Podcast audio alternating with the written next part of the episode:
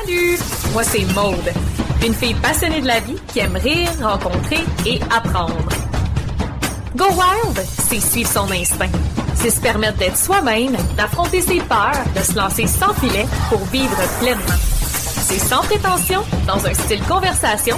Je discute de sujets variés avec des invités qui ont du guts. Attendez-vous pas de la routine, il y en aura pas. On va vous réveiller, vous animer, mais surtout vous inspirer. J'espère que vous êtes prêts. Let's go!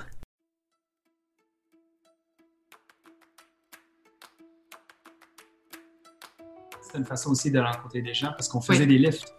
Ah, ah ouais. On a déjà eu 18 personnes dans notre tuk-tuk. Non. Place, là. Ouais. Il y avait du monde en arrière, sur le toit. On a 18 personnes. On a arrêté. On prenait des c'est gens comme sur le ça- chemin. C'est comme ça qu'ils se promènent là-bas Ouais. aussi. Tout le monde que nous, on Oh wow. du monde. Ils voulaient s'en aller. Et Ils voulaient s'en aller. Puis c'était... c'était- Uh-huh. Je connais pas, mais Ouais. il y avait un petit moment aussi là, Mm. chaud, qui faisait Mm. partager quelque chose. C'était l'entraide, en fait. Tatiana et Ricardo se sont rencontrés dans un restaurant du Vieux-Port de Montréal pendant leurs études universitaires.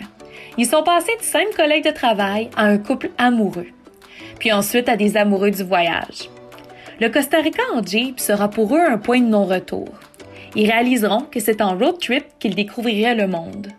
Parfois à deux, trois, quatre roues, en passant par l'Inde avec la vache à la Russie avec Fifi Brin rien n'arrête ce couple dynamique.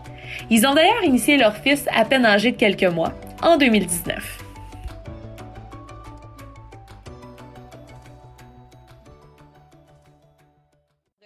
Après-midi, Tatiana et Ricardo, comment ça va? Ça va super bien. Très bien, très bien. Bienvenue au podcast Go Wild. Ben, merci beaucoup de ton invitation, Maude. C'est, on est vraiment excités d'être ici. Honnêtement, j'ai beau concours de circonstances. Euh, on a connecté via les réseaux sociaux, via Instagram. Merci à Tatiana de m'avoir écrit parce que honnêtement, euh, notre petit appel qu'on a fait, euh, screening call pour juste apprendre à se connaître puis parler un petit peu de vos vies de voyageurs, euh, on est allé chercher une niche que j'avais pas abordée encore puis je suis super contente, qui est le road trip. Vous êtes des amateurs, vous êtes un couple dynamique que j'ai vraiment appris à connaître dans la dernière semaine puis qu'honnêtement, j'adore. je vous aime déjà. puis en plus, on est voisins. Fait que- Donc, vous êtes, vous êtes, on peut dire que le voyage, c'était vraiment la pierre angulaire de, de votre couple, de votre relation. Euh, comme je le disais, vous êtes des amoureux de road trip. Vous avez d'ailleurs initié votre enfant l'année passée à son premier road trip. Il avait que quelques mois. Euh, puis on peut dire aussi que vous formez vraiment une belle équipe. Ensemble, vous arrivez à faire de- d'une idée un peu farfelue ou, du moins quelque chose d'inimaginable ou un peu out of the box, hors des sentiers battus, vous le concrétisez. Puis c'est de ça dont on va parler aujourd'hui, l'idée du road trip qui, euh, qui vous a emmené toutes sortes de péripéties, puis euh, qui vous a vraiment à avoir des moments privilégiés dans différents pays avec différentes personnes. Donc encore une fois, bienvenue. Ben, merci. Ben, merci encore une fois de nous donner le privilège de, raconter un peu euh, nos, aventures, puis de nous permettre de revivre euh, tout ça, surtout en ce moment où on est un petit peu en manque de, de voyage. Tout à fait. Mais je pense que c'est aussi le, but du podcast. hein. Puis, euh, en tant que, voyageur, on aime ça. euh, on est, on est des gens qui aiment, qui aiment découvrir, on aime ça rencontrer de nouvelles personnes. Puis, je pense que le podcast, c'est vraiment une, belle façon de, justement de stimuler ça. Donc, euh, écoutez, avant d'aller dans, le vif du sujet, dans le vif de vos différents voyages, puis de takeaway, j'aimerais que vous présentiez un petit peu, peut-être dire un petit qui vous êtes et ce que vous faites. Mhm. Je vais te laisser commencer. Bon, parfait. Euh, alors, euh, je m'appelle Ricardo. je, suis, euh, je suis arrivé au, Québec. C'était mon premier grand voyage, en fait, en, en arrivant ici en 97, euh, de l'Angleterre d'origine. Puis ensuite de ça, ben, mon trajet a fait en sorte que j'ai poursuivi mes études en communication de médias. Puis là, je me retrouve dans le domaine du transport. Je travaille présentement à la voie maritime comme contrôleur de trafic. Excellent, excellent. Et toi, Tatiana? Donc, euh, moi, c'est moi, je m'appelle Tatiana, je suis euh, la femme de Ricardo et, euh, beaucoup plus. et beaucoup plus, évidemment, d'un petit garçon. Et euh, ben, moi, je suis physiothérapeute dans la vie, puis euh, ce que, ce que j'aime faire euh, sur le sideline, si je peux dire, là, c'est, euh, c'est certain que c'est, euh, c'est voyager, puis c'est, euh, c'est un peu la passion commune de, de Ricardo et moi. Là. Mhm. C'est la raison de, de, de notre présence aujourd'hui à ton podcast. Oui. Puis en fait, j'ai envie de vous poser la question tout de suite. Je trouve que, en fait, qu'est-ce qui vous fait aimer tant le road trip? Pourquoi est-ce que le road trip vous a autant accroché?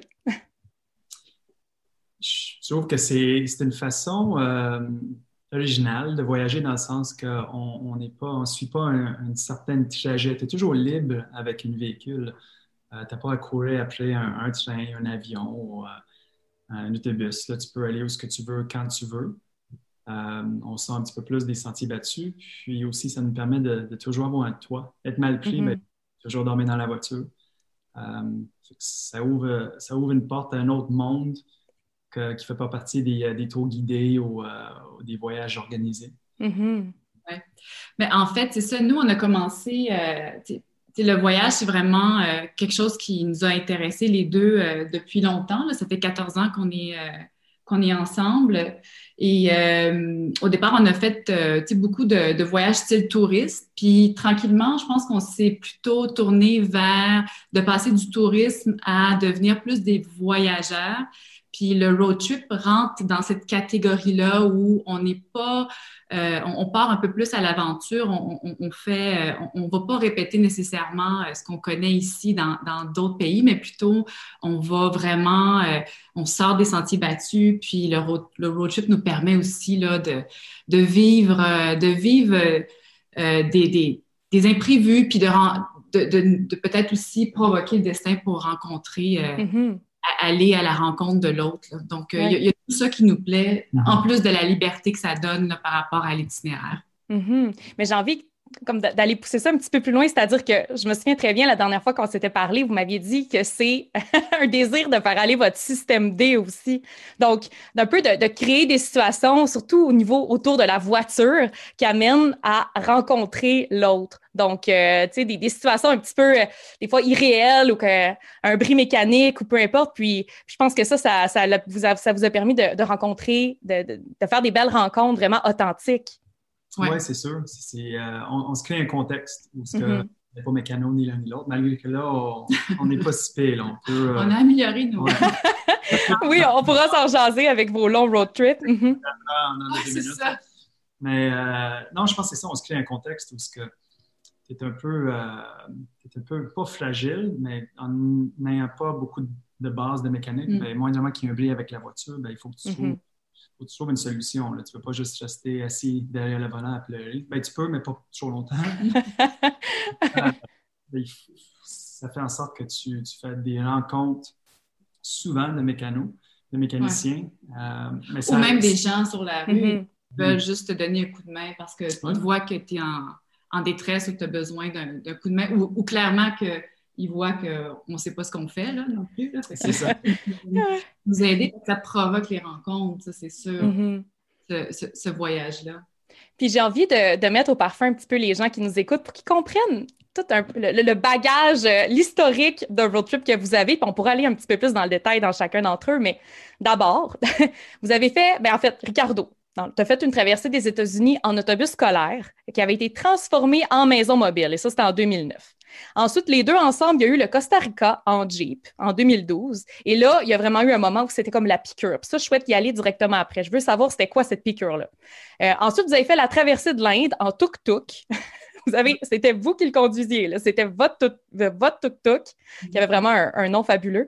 Vous avez parcouru 6000 km et ça, c'était en 2013. Pas fini, pas fini.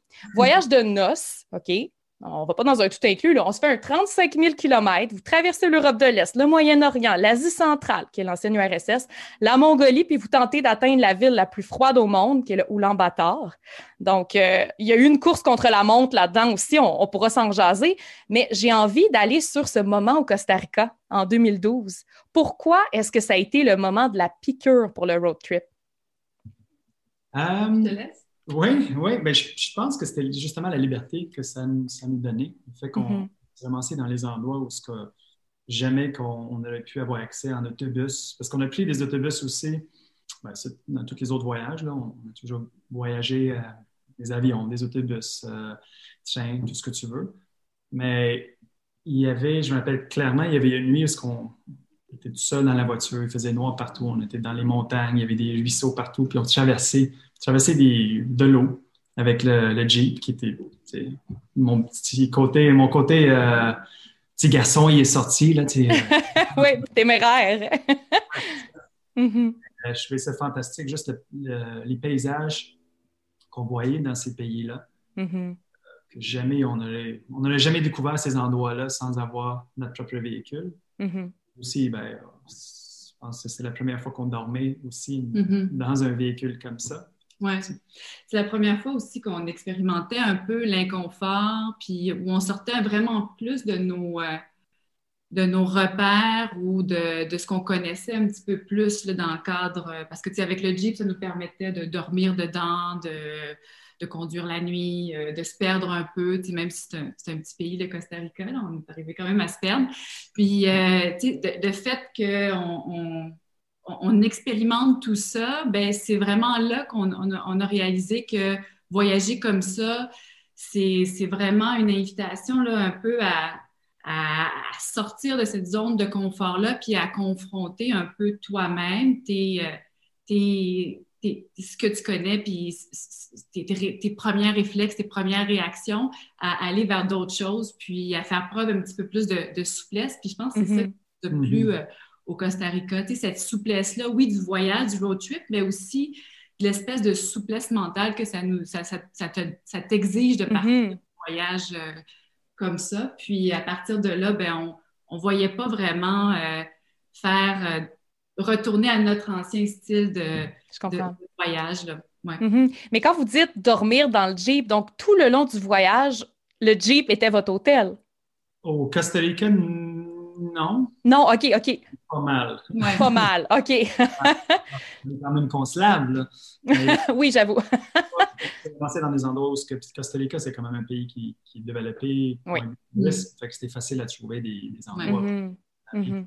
Une fois de temps en temps, quand on, voulait dormir à plat et pas. Ouais. Non, c'est ça. Un certain confort, des fois, ça fait du bien quand même. Est-ce que vous avez eu un moment, justement, euh, marquant de, de, ce voyage-là? Euh, on vous parle du, du Costa Rica, puis c'est tout de suite cette scène-là ou ce souvenir-là qui vous vient en tête? Mm-hmm. Ben, quand on était euh, complètement dans, dans, dans, le sud du Costa Rica, dans la péninsule de Roux, où on, on devait traverser du, une route, mais une route de terre avec des arbres qui traversaient la route ou euh, des grosses, euh, des grosses flaques, euh, flaques d'eau. Là, c'était vraiment ma première expérience là, de, de, québécoise là, qui, qui connaît les routes asphaltées puis qui connaît, connaît le système routier. Où là, là j'expérimentais ce que je voyais des fois dans des reportages ou dans, dans, des, dans des magazines de, de off-road. Puis ça, ça, c'est vraiment, ça m'a vraiment marqué à ce moment-là. Puis de, de mm-hmm. un peu la machine de, traverser, de pas trop savoir où on s'en va. À chaque fois qu'on traversait euh, euh, une route qui était, qui était ensevelie d'eau, euh, on se disait, mon Dieu, on va rester pris, on va rester pris. ce, là, là mhm. c'est la première fois que je le vivais vraiment. Là. OK. Puis, en fait, j'ai envie de, tranquillement migrer vers la seconde expérience. Euh, on s'entend que c'était peut-être un peu plus de kilomètres. Moi, moi, je suis allée en Inde. Ok, je vais être honnête avec vous. Puis l'expérience que j'ai du tuk-tuk, euh, c'est un monsieur indien qui conduisait le tuk-tuk et tout ça pour certaines distances. Je pense que le maximum que j'ai fait, c'est trois heures. fait que je peux pas imaginer non seulement conduire son propre tuk-tuk, ben l'acheter aussi. En fait, Parlez-moi un petit peu de la logistique, parce qu'il y a peut-être des gens que ça va intéresser, qui, auraient envie de vivre cette expérience-là. Fait comment ça s'est passé un peu au niveau de la planification de traverser l'Inde en tuk-tuk? Ça, c'était un peu euh, un entre-deux, parce que c'était un voyage, c'était pas organisé, mais on a trouvé, on a trouvé une compagnie qui s'appelait The Adventurists. OK. Ils organisent des, petits voyages d'aventure comme ça. Pas des petits, ils organisent des voyages d'aventure comme ça. Fait que c'était pas une bonne cause. Pour participer, il fallait que tu euh, amasses des fonds pour une charité de ton choix, euh, pour avoir accès à cette, euh, voyage. Tout ce qui, eux, ils donnaient avec l'argent, parce qu'il fallait que tu payes quand même pour rentrer là aussi, ils, ils donnaient le tuk-tuk, et tu le tuk-tuk, si on veut. Puis ils donnaient un point de départ, puis une destination finale. Le reste était libre à toi-même que tu faisais, euh, on, a, planifié le voyage autour de notre départ et notre destination finale. Mm. Mm-hmm. Je pense qu'on était l'équipe qui a fait le plus de kilométrage. De loin. Ah oui. Vous aviez, vous étiez déguisé en vache aussi. En tout cas, il y, a une vidéo à l'appui de votre épopée, puis parce que le tuk-tuk s'appelle la vache qui rit. y a-t-il une raison? Sacré de, de l'Inde, Oui. On a fait de tuk-tuk en vache, puis euh, oui, euh, il y a certains d'entre nous qui étaient déguisés en vache, en effet. C'est vrai. on, Ouais, c'est ça. on était all in. Mais euh, il y avait, pour, pour l'organisation, il y avait des endroits que nous, on, on voulait absolument éviter des grandes villes, en fait. On Mhm. voulait vraiment avoir une expérience plus, euh, plus hors la norme. Mm. Puis euh, la seule chose qu'on voulait voir, c'était le Taj Mahal. C'était comme... C'était super impressionnant, mais je disais c'était peut-être l'endroit autour Agra, c'était peut-être le moment le moins fun, justement, parce qu'il y avait beaucoup de beaucoup d'achalandage, puis c'était... C'est Là, on s'est senti... C'était une grande ville, Ouais. c'est ça. Mhm. On s'est senti très... euh, je pourrais dire ça? Ah, euh, pas notre zone de confort, mais c'est pas ce qu'on a cherché de ce Je voyage. Plus, plus d'aventure, plus aller dans les, le paysage Ouais, parce indien. que Mhm. nous, on quand on se perdait dans, sais, dans des petits villages, tu as été en Inde, les villages, des fois, sont pas répertoriés sur la map parce qu'il y en a tellement qui sont un peu organiques. Puis on, on- on arrivait dans ces petits villages-là. Euh, derrière, euh, derrière l'autoroute, euh, tu marchais un petit peu, puis là, on tombait dans un village qui était comme improvisé avec des, des petites maisons, puis où il y avait juste des femmes puis des enfants parce que les maris étaient, étaient partis travailler dans la journée ou jouer, ou jouer au cricket, c'est ça. Ah, pour vrai? Mais ça, ça, on tripait parce que Mhm. c'était des images de l'Inde qu'on connaissait pas. Puis eux autres aussi tripaient de voir arriver un tuk-tuk en vache. Puis nous autres, euh, tu sais, euh, qui, tu sais, on était déguisés en vache. Puis là, la connexion avec les gens, c'était extraordinaire. Là, les gens, ils nous, euh, ils nous ouvraient à, tu sais, ils nous accueillaient à bras ouverts. Puis avec une curiosité aussi Mhm. de voir. tu sais, de voir des gens sortir de, des, des autobus puis des trains habituels des, des grandes zones touristiques de l'Inde, parce que bon, l'Inde a quand même un circuit touristique bien rodé, là, mais nous, on arrivait, là, puis les, les, les villes, les villages qu'on a visités, je ne peux, pas- je peux pas savoir Non, c'est ça. là. En termes de zone, mettons, vo- votre itinéraire, tu sais, vous disiez que vous aviez un début, une fin, mais est-ce que vous êtes rendu jusque, mettons, à, à Simla, dans l'Himalaya, ou tu sais, c'est- c'était quoi un peu les, les, les, les deux points, euh, arrivée-départ, arrivée-fin? On a commencé à, à Kochi, dans le sud de, sud-ouest, en sud Ok. de, de- de- pas Bombay, mais euh, on était sur la côte sud-ouest, en fait, à Kochi. Donc, il y a beaucoup de planta- des, des plantations de thé. Ouais. C'est Mm. très, très vert, très, euh, Mhm. très humide aussi. Très humide, très chaud, très humide. Ouais. C'est là qu'on a parti le, le, le- le point de départ, c'était là. Puis nous, on devait se rendre à Shillong, qui est complètement dans le nord, Est. euh, nord-est ouais, Ok. de- du pays. Mais comme l'expliquait Ricardo, on, on se disait, ben, on est en Inde, on va aller voir le Taj Mahal, qu'avec le recul, peut-être, c'était pas nécessaire d'aller voir parce que c'est- vraiment pas représentatif de l'Inde. là. Le Taj Mahal, là, ça représente la richesse, mais le reste du pays est complètement Mhm. différent de ce que, ce que peut incarner le Taj Mahal.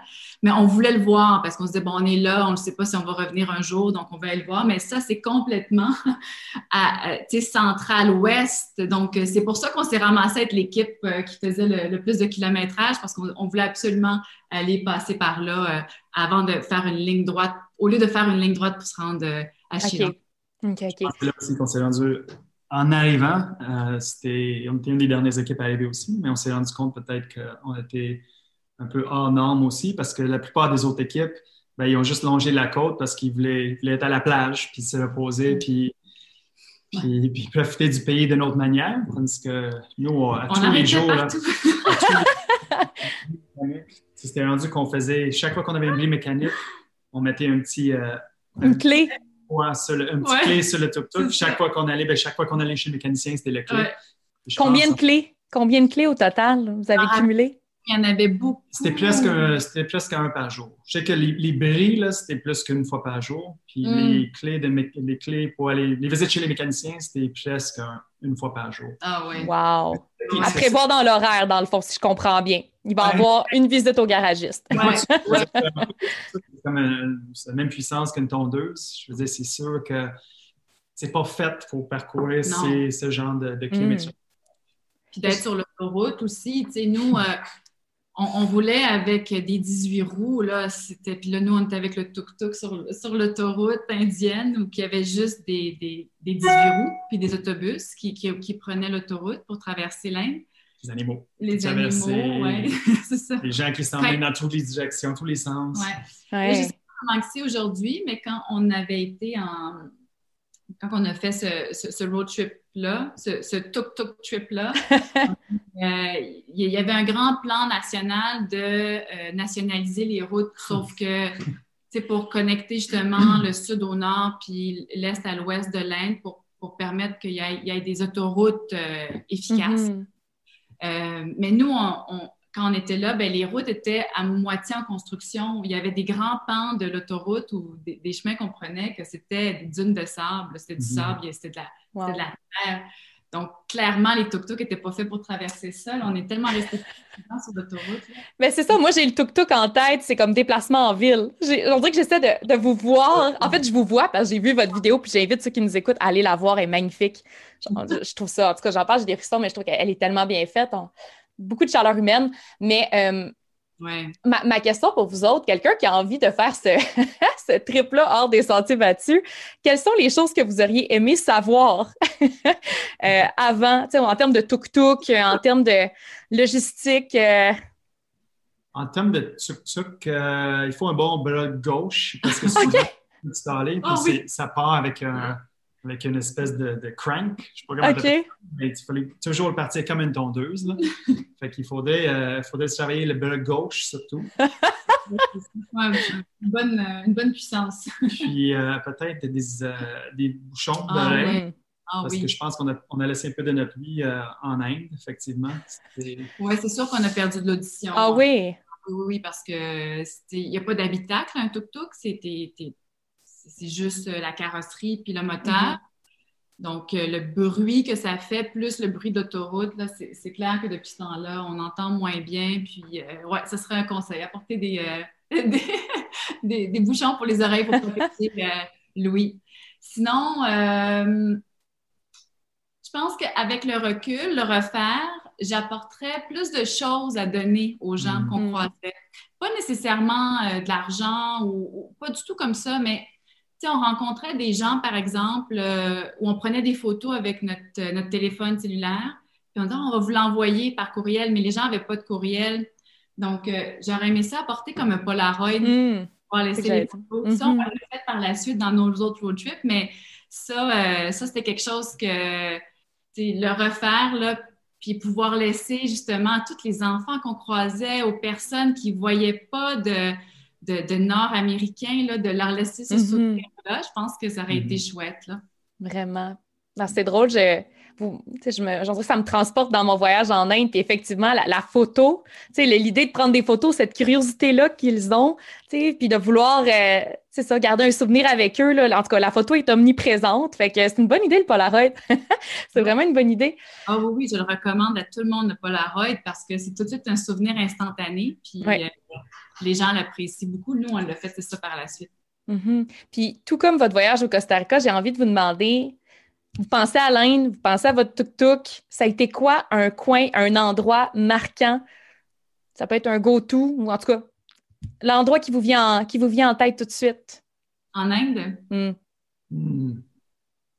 Ben, moi, c'est un drôle d'exemple, mais c'est Doom. Le quoi? C'est une ville qui s'appelait ah Doom. Doom.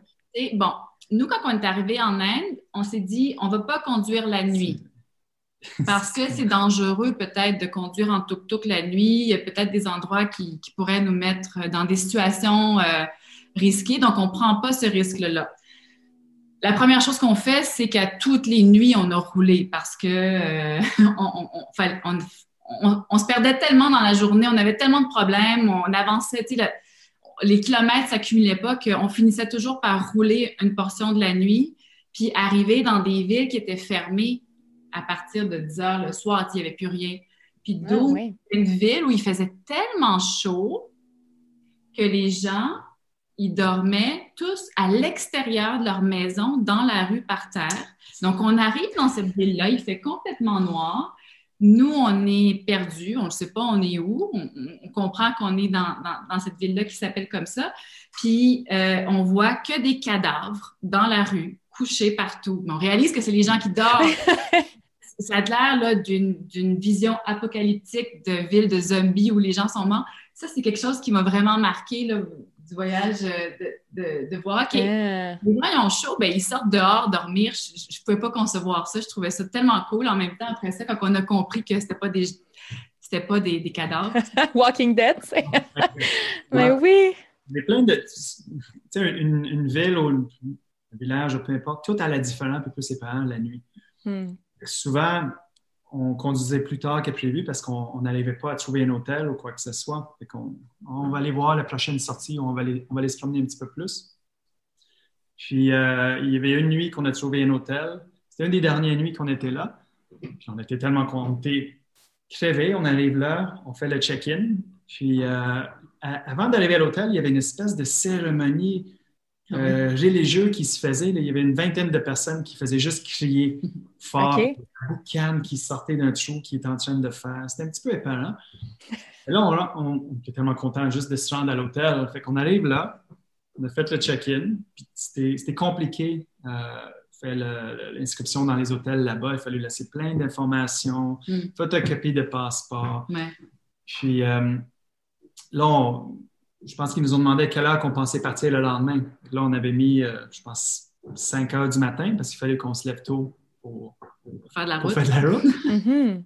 Là, on arrive dans la, chambre. Puis euh, on entend toujours les, les, gens qui crient dehors, qui chantent. Puis c'était une chante de guerre, quasiment à répétition. Puis je m'appelle, il y avait du, il y avait du sang un peu sur les murs l'ensemble faisait en, sorte qu'on avait un petit peu peur. on dit, OK, on va, s'endormir. On continue à entendre le chant, le chant, le chant.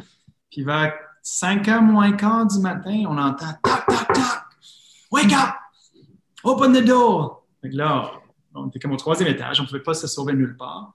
Puis là, ça continue. Mm. on, est là, qu'est-ce qui se passe? Il y a encore le bruit, là. Il y a encore du monde qui chante dehors. Là, il y a deux hommes agressifs à la porte qui veulent rentrer pour X raison. Puis on n'avait rien dans la chambre. On n'avait rien pour se protéger. On ne pouvait pas se sauver. Et là, on s'est regardé puis on a dit il va falloir qu'on ouvre la porte. Open Change de courage. Ah, c'était vraiment Open the door. Ouais, mais c'est qui? Open the door. là, on a comme ouvert la porte. Puis c'était deux petits Indiens super joyeux. Wake up call, on, voulait, partir tôt, les autres, ils s'en C'est pas gentillesse pour nous réveiller, là. Mais c'était. oh mon Dieu! C'était comme agressif quand même, comme wake up call, hein? Oui. C'était agressif, puis c'est comment, tu sais, ton cerveau spin, là, euh, vers, euh, OK, c'est un scénario catastrophe, non, c'était juste pour réveiller. Oh mon Dieu! avant les anecdotes, je pense que c'est la chaleur humaine là, de, des, des, gens qu'on rencontrait, puis il y a tellement des gens partout. À chaque fois qu'on arrêtait le tuk-tuk quelque part, là, je ne sais pas d'où arrivaient les gens, mais en moins de, de 15 secondes, le tuk-tuk était toujours, là, on était entouré de gens. Mais, à chaque fois, je vais dire, mon Dieu, il pourrait nous, nous battre ou il, pourrait, il pourrait nous, nous arriver, il pourrait se mettre contre nous puis mm-hmm. vouloir nous voler, je sais pas, penser qu'on a de l'argent. Mais c'était jamais ça. C'était juste comme la curiosité de venir vers nous, mm-hmm. de, de, nous toucher, de, de, nous serrer la main, de, d'essayer de comprendre qu'est-ce qu'on faisait là. Puis c'était toujours, toujours, toujours positif. Toutes les rencontres qu'on faisait, là, c'était mm. vraiment extraordinaire. ces, moments-là de chaleur humaine, comme tu l'as mentionné au début. Pas toujours ça. Des fois, en passant, des fois, on n'arrêtait même pas le tuk-tuk. il nous courait après sur la route en tuk-tuk aussi. Il y avait une fois que il y avait, trois jeunes qui nous ont donné un sac avec trois bières froides dedans pendant qu'on roulait sur l'autoroute. on, on s'est avancé chez eux à, souper ensemble. Mais c'était mm. ça, c'était la, mm. curiosité des gens qui étaient autant curieux que, que, nous, qui ouverts d'esprit. Puis c'était vraiment ça, parce que je pense que c'était une des raisons pourquoi on voulait éviter des grandes villes en Inde parce que les gens qu'on connaît qui sont allés, tu dis, ah, tu vas voir, l'Inde, ça pue, c'est sale, c'est mm. c'est ça. Il y a de la pauvreté partout. Puis, il y a de la richesse aussi. Mm. Puis on, pas qu'on voulait pas voir, il y a personne qui veut voir la misère humaine, mais en, s'en allant dans les villages, puis en se perdant tous les jours, ben, les rencontres qu'on s'est faites, jamais qu'on a, on a ressenti de la pauvreté. C'est des gens qui mm. vivaient autrement, mais mm-hmm. pleinement. Mm. Puis qui nous, accueillent, qui, qui, qui, nous ont accueillis, là, mm. les bras ouverts. Les deux inconnus, là. Mm-hmm. Mais c'était les, les, rencontres comme ça, pures. Mm-hmm. Je pense que c'est ça qu'on recherchait là, qu'on recherche aujourd'hui, puis qu'on va continuer à rechercher quand on voyage, c'est ces rencontres-là. je pense sortir des, des, sentiers touristiques, sortir de, du cadre, de l'étiquette du touriste blanc qui a de l'argent puis qui, qui, veut, qui peut tout payer puis tout acheter. Sortir de, de, ce cadre-là, puis vraiment aller à, la rencontre euh, des humains, puis euh, de relativiser aussi ce qui se passe dans, dans, les, mm-hmm. dans les endroits qu'on visite. Là.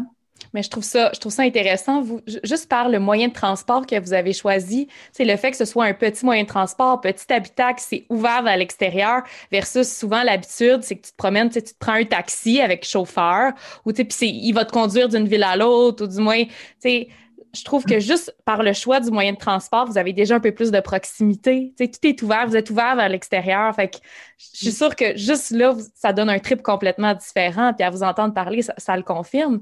Mais j'ai envie de, tranquillement migrer vers une autre. Ah, je ne sais pas, Tatiana, tu voulais-tu rajouter quelque chose? Pardon. Mais, j'ai envie de. C'était une façon aussi de rencontrer des gens parce qu'on faisait des lifts. Ah, ah ouais. On a déjà eu 18 personnes dans notre tuk-tuk. Non. Place, là? Ouais. Il y avait du monde en arrière, sur le toit. On 18 personnes. On a arrêté. Oui, on prenait des gens sur le chemin. C'est comme ça qu'ils se promènent là-bas aussi. Tout le monde s'entraide. Fait nous, on oh, wow. quasiment. il voulait s'en aller. Il voulait s'en aller. Puis c'était. Uh -huh. pas, mais il y avait un petit moment aussi là, mm. chaud, qui faisait mm. partager quelque chose. C'était l'entraide, en fait. Mm. Ouais. C'est vrai que tu mentionnais, tu sais, on, quand on peut peut-être vouloir voyager dans un cadre très euh, sécuritaire où, où, on va avoir le contrôle, par exemple, des communications. Parce qu'on se dit, oh mon Dieu, la langue, ça va être une barrière, on ne parle pas la langue. Puis en Inde, euh, il y a beaucoup de dialectes aussi, d'une région à l'autre, ça changeait rapidement, donc on n'arrivait pas vraiment à saisir euh, une, une, base linguistique qu'on pouvait répéter euh, en, avançant. Mais reste que on arrivait toujours à se faire comprendre, puis c'est ça qui est fascinant aussi, c'est que des fois, on se met des barrières psychologiques où on se dit, oh mon Dieu, on ne pourra pas se comprendre, puis si jamais la voiture brise, puis si on est perdu, mais en Inde, on, on, est arrivé à faire réparer la voiture, on est arrivé à trouver une place où dormir, on est arrivé à trouver des places où manger, ou quand on avait besoin de quelque chose, même si on parlait vraiment rien de, mm-hmm. des, mêmes dialectes que les personnes qu'on rencontrait. Donc, euh, donc c'est vraiment ça aussi que ça nous a, euh, ça nous a ouvert encore plus. On dit, ah, OK, oui, la langue, c'est fun de pouvoir la parler quand on va quelque part pour avoir des conversations un petit peu plus euh, élaborées, mais mais on est capable de bien communiquer aussi avec, avec des grimaces. Là, Oui. J'avais entendu quelque chose qui parlait de, tu sais, tout le monde parle le langage humain. Mm. qui, de se mettre des barrières. On pourrait voyager à peu près n'importe où, quand le, le, contact visuel, euh, l'énergie qu'on dégage, le, le, tout ce qui est du non-verbal, c'est fou comment on peut se faire comprendre au final.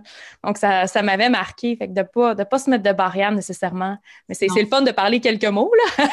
mais on finit par l'apprendre en, en, voyageant. Puis ça m'amène tranquillement vers, vers une autre de, de, de vos, un autre de vos chapitres qui est, qui est votre mariage, parce qu'en 2000 2015, vous vous êtes marié en Italie et puis là, s'en suivait un beau voyage de noces qui, encore une fois, n'était pas standard et hors des sentiers battus, qui était quand même un défi en soi, puis on pourra s'en jaser là. Mais pouvez-vous juste nous décrire un peu, euh, vous partez de où, puis c'était quoi un peu la durée? Oui. Ben, nous, on s'est mariés, euh, on a décidé de se marier en Italie en 2015, puis euh, après le mariage, on s'est dit, bon, ben, tant qu'à être euh, en, Europe, on, va, on va faire un voyage de noces euh, qui va euh, allier nos deux passions, c'est-à-dire notre amour l'un pour l'autre, puis aussi l'amour du, voyage. Donc, on a acheté un, Land Rover usagé, un vieux Land Rover. C'était quelle année? 2017. Ouais. OK. OK. Euh, puis qu'on a baptisé euh, amour- affectueusement euh, Fifi Brin de Ferraille. Vous êtes tellement originaux pour les noms. Puis on s'est dit ben, qu'on allait la conduire, nous on l'a acheté en Angleterre, qu'on allait la conduire de l'Angleterre, qu'elle allait nous amener à notre mariage. On allait se marier, avec, on faisait un petit mariage avec juste notre famille très très proche, puis quelques amis. Puis à partir de là, on allait partir, là, euh, traverser bon, l'Europe, l'Europe de l'Est, le Moyen-Orient, euh, les STAN, donc euh, ce qui est euh, l'ancienne URSS, la- l'Asie centrale, pour finalement arriver euh, en Mongolie.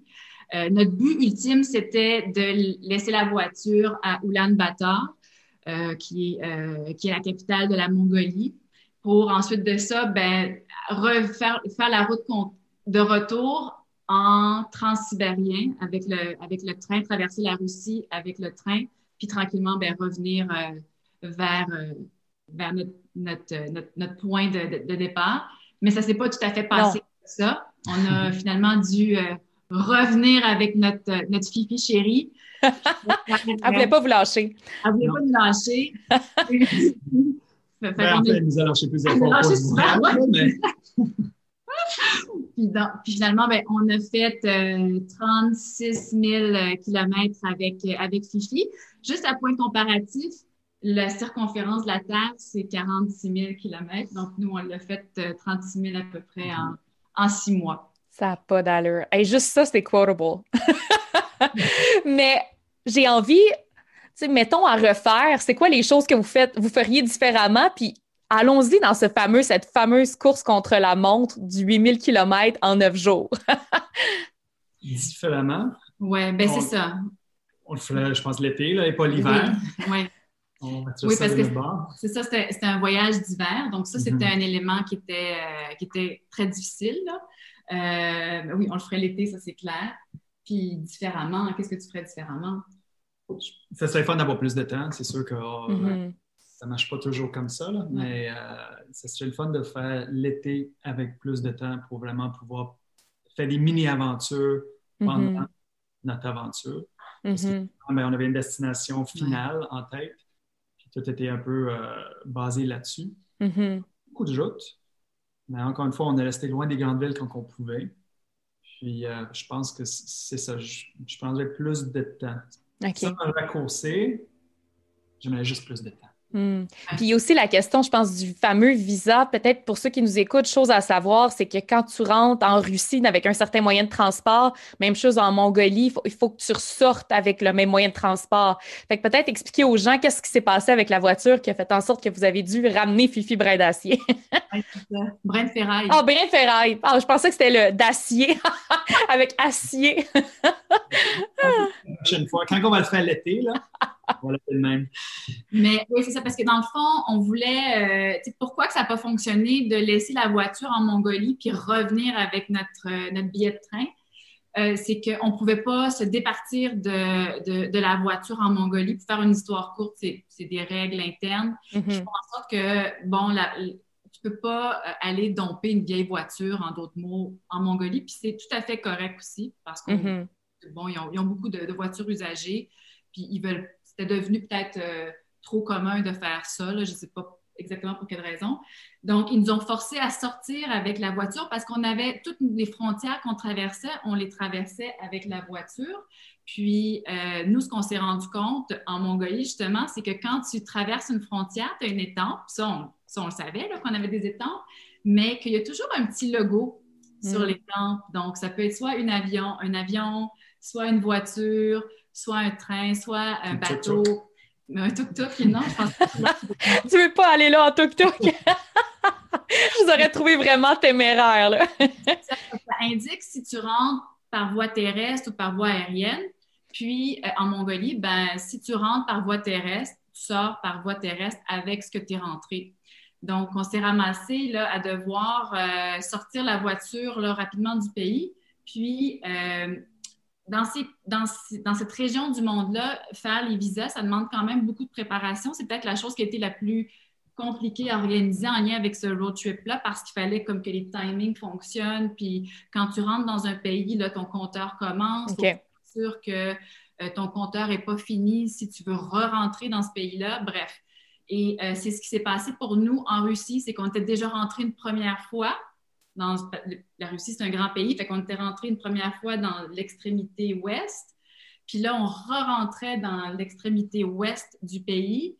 Et euh, à, est, pardon, j'ai inversé ma, comme ma droite et ma gauche. Là, il y a deux droites.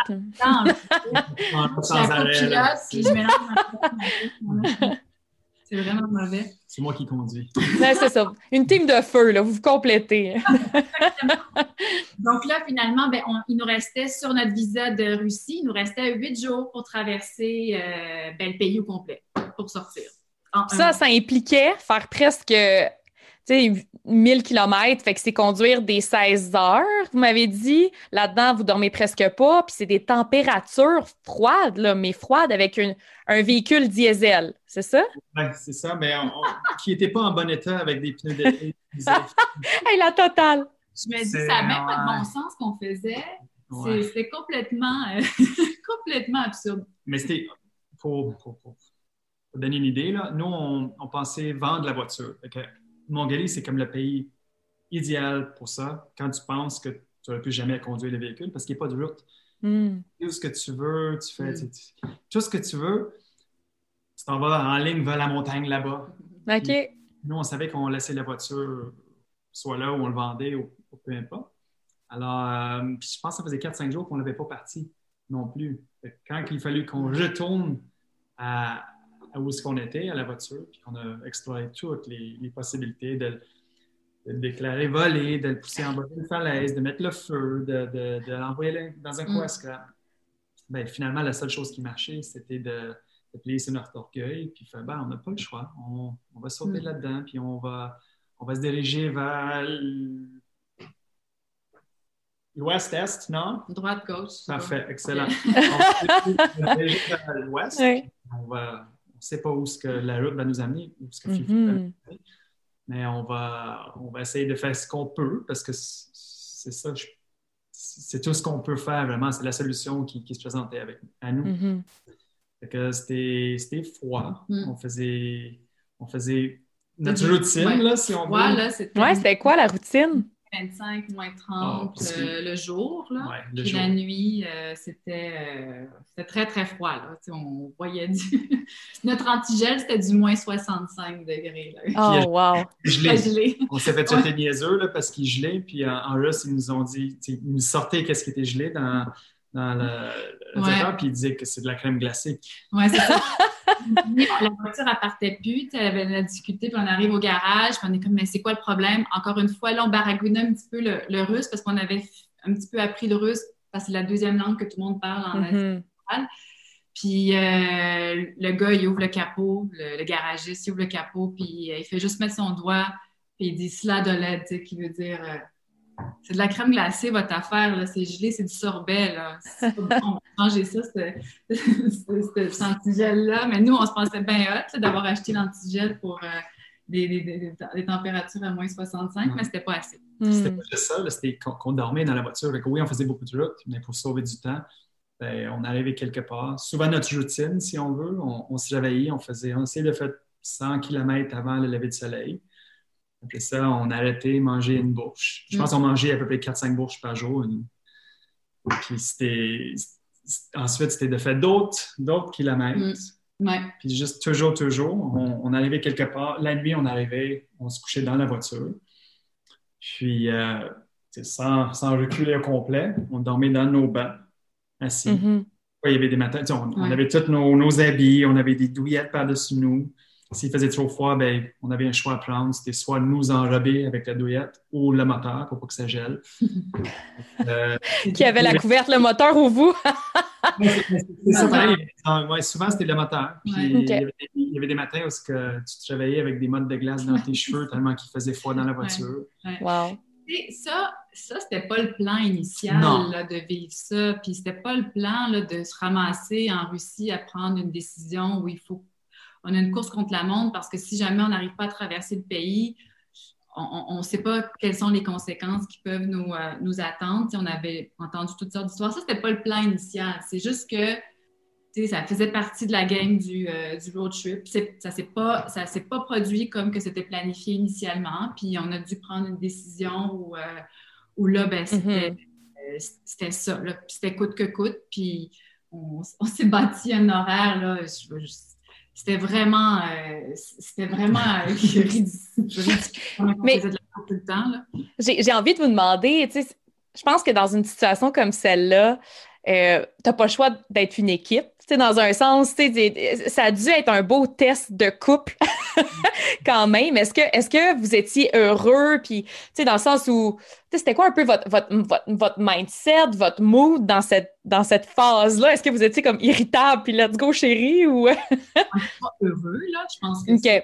c'est un moment de bonheur. toi. oui. mais tu sais, ça revient oui, il faut être une équipe, puis il faut, euh, faut, avoir une force de caractère, puis il faut, euh, faut se dire que, bon, ben, c'est ça qui est ça en ce moment, puis c'est pas le temps de, de, de, commencer à chicaner, parce que ce sera pas nécessairement productif, là, mm-hmm. pour, pour, arriver à, nos fins. Il y avait quand même l'élément de stress puis d'inconfort euh, quand même important, là. mais ça fait partie du voyage, puis je pense qu'on on avait quand même une bonne stratégie. on, on, s'était fait un, plan à chaque 24 heures. De, après un certain nombre de kilomètres, on faisait ça. Euh, oui, c'est ça. On prenait une shot de vodka à chaque fois. ça détend. Ça détend. Donc, euh, c'est ça. Mais aussi, euh, on, on, essayait aussi de relativiser le problème mm-hmm.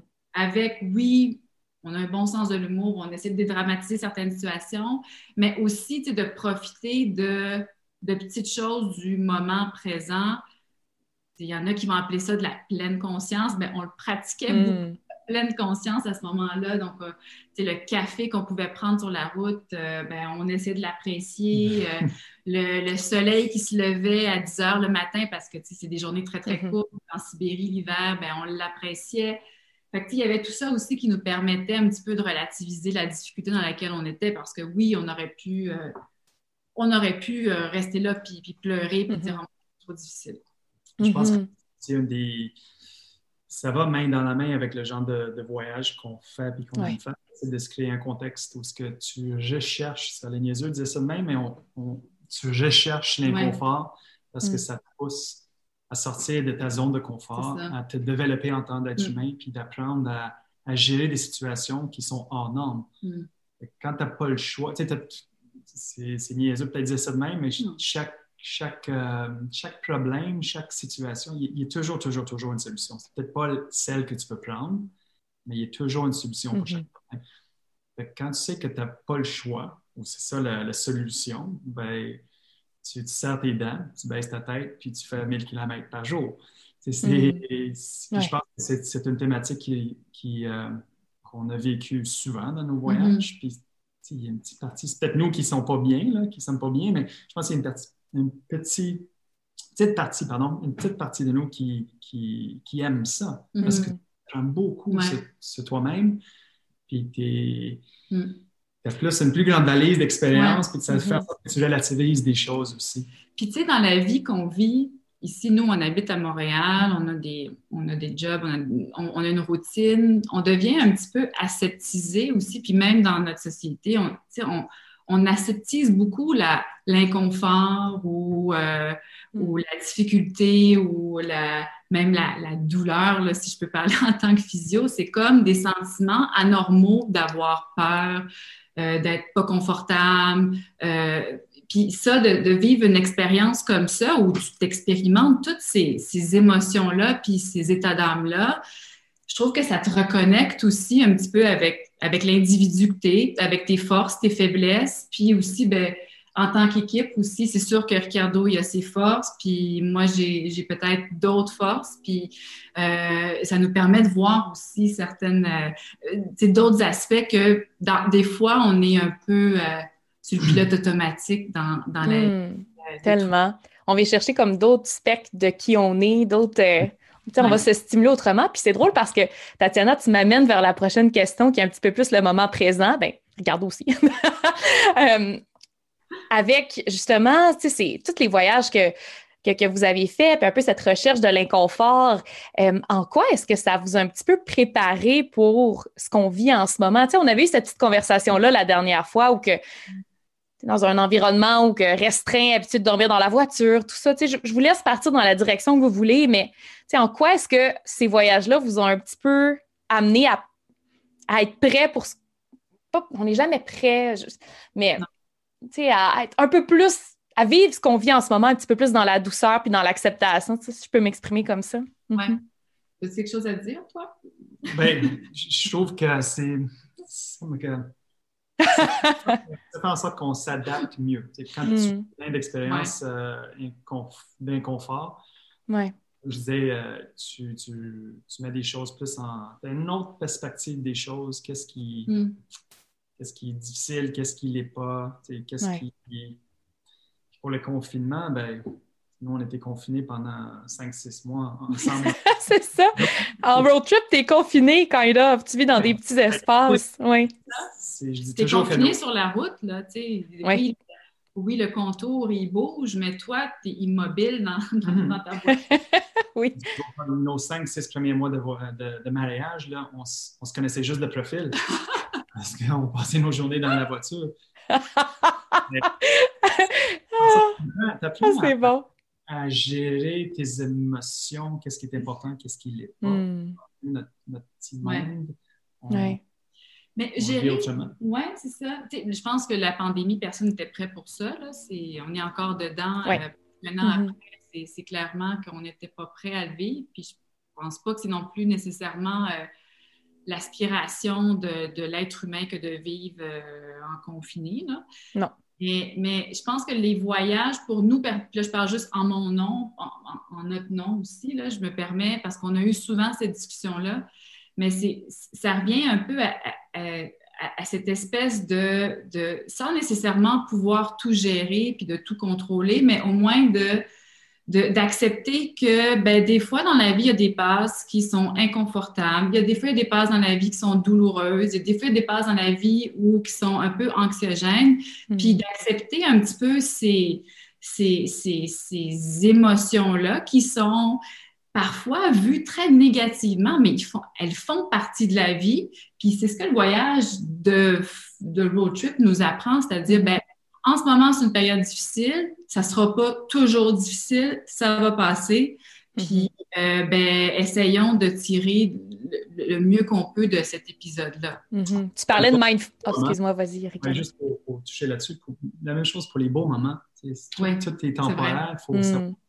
Dans ce moment, ben, serrer les dents, puis baisser la tête, puis foncer pour sortir des moments difficiles. Mais les, les beaux moments, les moments, mm. le fun, ben, il faut savoir les, faut savoir les apprécier pleinement parce que c'est temporaire aussi. Je ne veux pas être trop sombre, mais il faut autant le négatif que le positif dans la vie, il faut, vivre pleinement. Oui, mm. oui, l'apprécier.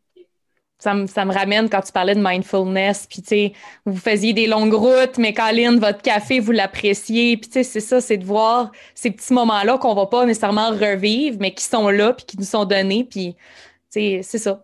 chaque moment après ça, est du passé. Fait qu'autant être, là puis de le vivre, être 100 c'est ça, tu sais. Dans, dans, cette, euh, dans ce moment-là. ça te force absolument à, vivre le moment présent comme, comme un enfant va vivre le moment mm. présent.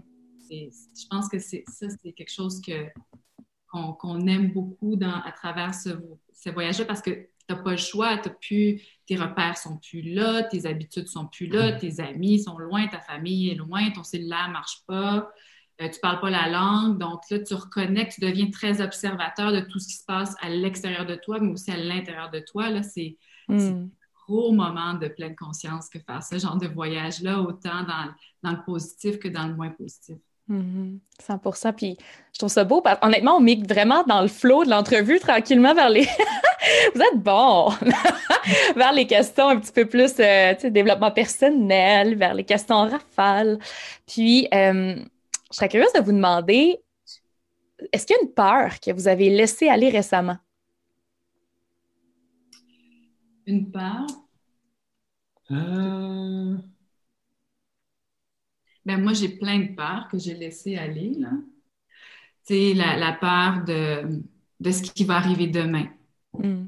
je pense que ça, euh, je me rappelle plus jeune, dans ma vingtaine, d'avoir des crises d'angoisse sur comme qu'est-ce que j'allais faire dans la vie, puis il fallait que je sois hot, puis il fallait une espèce d'anxiété de performance, puis euh, dans dix ans, je vais être rendu où, puis ça. Ça, maintenant, euh, c'est ça, ça, rejoint le, moment présent. Ça, cette peur-là, euh, je, je, la sens plus. Ça fait très longtemps que j'ai pu sentir ça. Hmm. Toi? J'espérais qu'on allait passer à la prochaine question, mais là, tu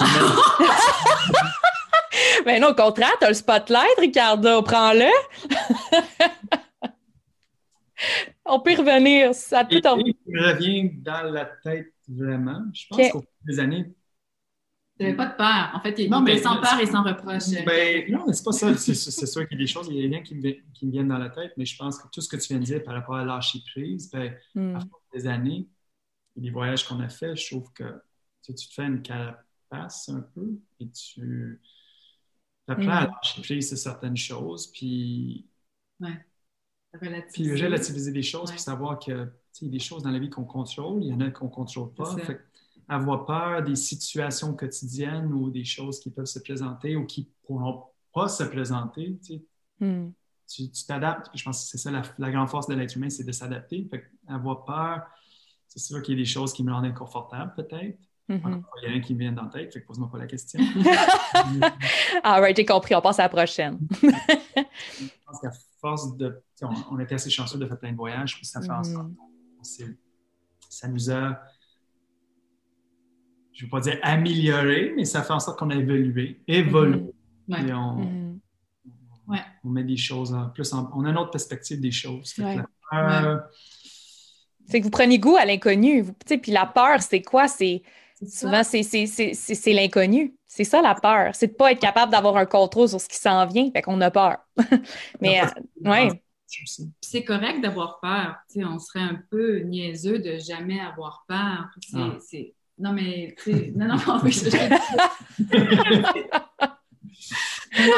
c'est correct d'avoir peur, c'est ça. Mais c'est juste de ne pas peut-être laisser la peur nous empêcher de faire des choses ou euh, de venir euh, nous envahir à un point tel qu'on devient comme pris dans cette peur-là. Mm-hmm. C'est peut-être plus ça qui est, que le voyage nous fait réaliser. Je reviens à mon exemple du village où que je pensais que c'était des zombies, des cadavres. C'est une conception complètement mentale là, où, euh, où il y a d'autres situations où on s'est ramassé là, dans, dans, en, au Kazakhstan ou euh, dans le Kyrgyzstan où on, se ramassait la nuit chez des étrangers parce que, bon, on, se retrouvait dans une situation un peu rocambolesque, en pleine tempête de neige dans les montagnes, puis ça n'avait pas d'allure d'être là. Puis les gens, des inconnus, nous ramassaient pour aller chez eux dormir. On avait plein de peur. On se disait, c'est sûr qu'ils vont nous poignarder, c'est sûr qu'ils vont nous essayer de nous soutirer de l'argent. Mais finalement, c'était, jamais ça qui arrivait. Mm. Puis je dis pas que ça, ça arrive pas, ces choses-là. C'est juste que des fois, nos, nos, nos peurs sont, sont, légitimes parce que c'est une question de survie ou mm-hmm. tant que on est dans une zone inconnue. Mais eh, si on avait juste écouté notre peur, puis qu'on n'avait peut-être pas un peu suivi notre, notre, intuition puis analysé la situation, on aurait peut-être manqué des rencontres extraordinaires puis des discussions vraiment marquantes qu'on a eues à travers ces, ces voyages-là. Je pense qu'on n'a jamais fait le voyage non plus à ce point-là. À ce point-là, non. On a traversé l'Iran, on a passé du temps là. Puis si on avait écouté des gens avant de partir, on n'a jamais mis les pieds là, on n'avait jamais fait toutes ces belles rencontres, mm-hmm. euh, de ce beau peuple-là. Mm. Et comme tu dis, il faut analyser, il faut, faut aller avec la tête, et mm. pas nécessairement juste qu'on se fait dire. 100 mm-hmm. Je trouve, je, trouve je, résonne à 100% avec ce que, ce que vous dites. Puis le voyage, justement, c'est tranquillement. On dirait qu'on on baisse, qu'on on, devient de plus en plus, on prend des, basé sur notre intuition, on devient meilleur à prendre des bonnes décisions. Je trouve qu'on a comme ce ressenti-là, mais c'est vrai que on baisse un peu nos gardes et on fait plus confiance, parce qu'on mm. finit par avoir expérimenté, vu plusieurs choses, vu plusieurs façons de solutionner des choses aussi parce qu'on les a vécues, fait qu'on est comme It's gonna be alright. Prochaine question. Qu'est-ce que ça veut dire être wild pour vous? Être wild pour nous, c'est euh, de se laisser aller, je pense, d'embrasser de, le moment présent, puis pas avoir peur de se faire ridiculiser ou de, de se faire juger. D'essayer des choses. Peut-être il y a des choses qu'on va aimer, des choses qu'on va moins Mm. aimer, mais c'est d'être, Ouais. euh, de- d'embrasser la vie puis chaque moment qui, se- qui se présente pleinement, sans trop réfléchir, mais réfléchir. Mhm. Puis tu sais, je pense que le, le- ce que le, le wildness que le voyage nous, nous, nous, nous a, nous a apporté aussi, c'est une, une forme de souplesse mentale, une, une forme de... Où, où- je reviens un peu à ce que tu disais, baisser nos gardes, mais je pense pas que c'est baisser nos gardes, c'est juste que euh, on est... On, on- on défait certains préjugés, Mhm. certaines opinions tranchées. Ouais.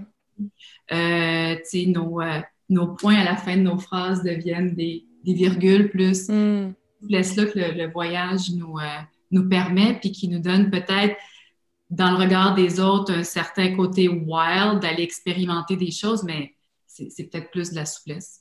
Mhm. Tellement. Puis, un truc qui vous fait rire à coup sûr, on passe à un côté un petit peu plus euh, Ben, en lien avec les voyages ou dans la vie de tous les jours? dans la vie. Ben, notre garçon, c'est Ouais. ça. Oui. c'est son toast. Pas de la confiture, mais la funkiture. La ça.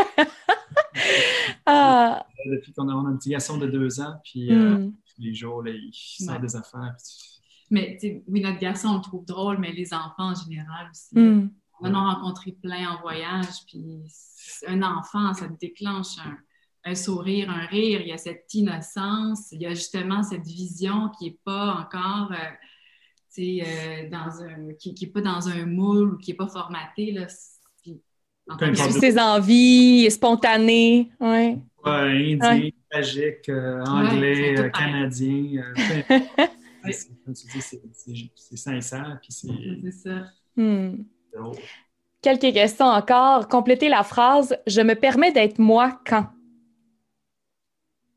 Ben moi, je me permets d'être moi quand j'étais avec Ricardo. T'as pas les. Eh, vous êtes fait pour être ensemble. ah, Oui, c'est ça. excellent. Prochain road trip, ça va être où? Une fois que la situation va le permettre? Euh, Ouais. Prochaine road trip, éventuellement en, l'épicerie. 2000 en 2027, à l'épicerie, mais avant 8 heures. là. Euh, non, même pas, parce qu'on n'a pas de voiture. Mais euh, prochaine road trip, je pense l'Afrique. J'ai eu la chance de, de commencer un road trip en Afrique en 2010. Puis, euh, c'est des circonstances faites en sorte qu'on ne l'a jamais complété. Mais la voiture est toujours là dans un village quelque part, je pense. On l'a laissée OK. en fait. Euh, fait j'aimerais beaucoup ça qu'on retourne un jour faire l'Afrique, mais euh, il y a aussi d'autres projets qui nous intéressent. Ouais. Mhm. On a fait euh, beaucoup de, de, de road trips sur la route, sur, sur, euh, sur quatre roues ou sur trois roues, ou des fois sur deux roues aussi. On a fait des petits bouts en moto. Mais euh, je pense qu'on. on- on- puis ça fait, ça fait écho à d'autres invités que tu as eus à ton, à ton balado, à ton podcast. Euh, ça On les salue. Andra Loa. Ah, wow, ouais, ça serait de suivre leur exemple puis de, de faire un, un sea trip, ouais, Mhm. sur, euh, sur un voilier peut-être, ou sur un. Mm. On, on, on, on, on cajole ce, ce projet-là peut-être euh, pour euh, plus à long terme. Hmm. C'est une autre façon de vivre, mais en même temps, ça, ça viendrait encore une fois rajouter à toutes vos belles expériences que, que vous avez déjà eues sur la route. Là, ça va être en mer. Puis dites-moi, où est-ce qu'on peut vous suivre euh, si les gens veulent prendre contact avec vous, vous poser des questions sur X, X, Y, Z euh, éléments du road trip ou autre, ils vous ont juste aimé?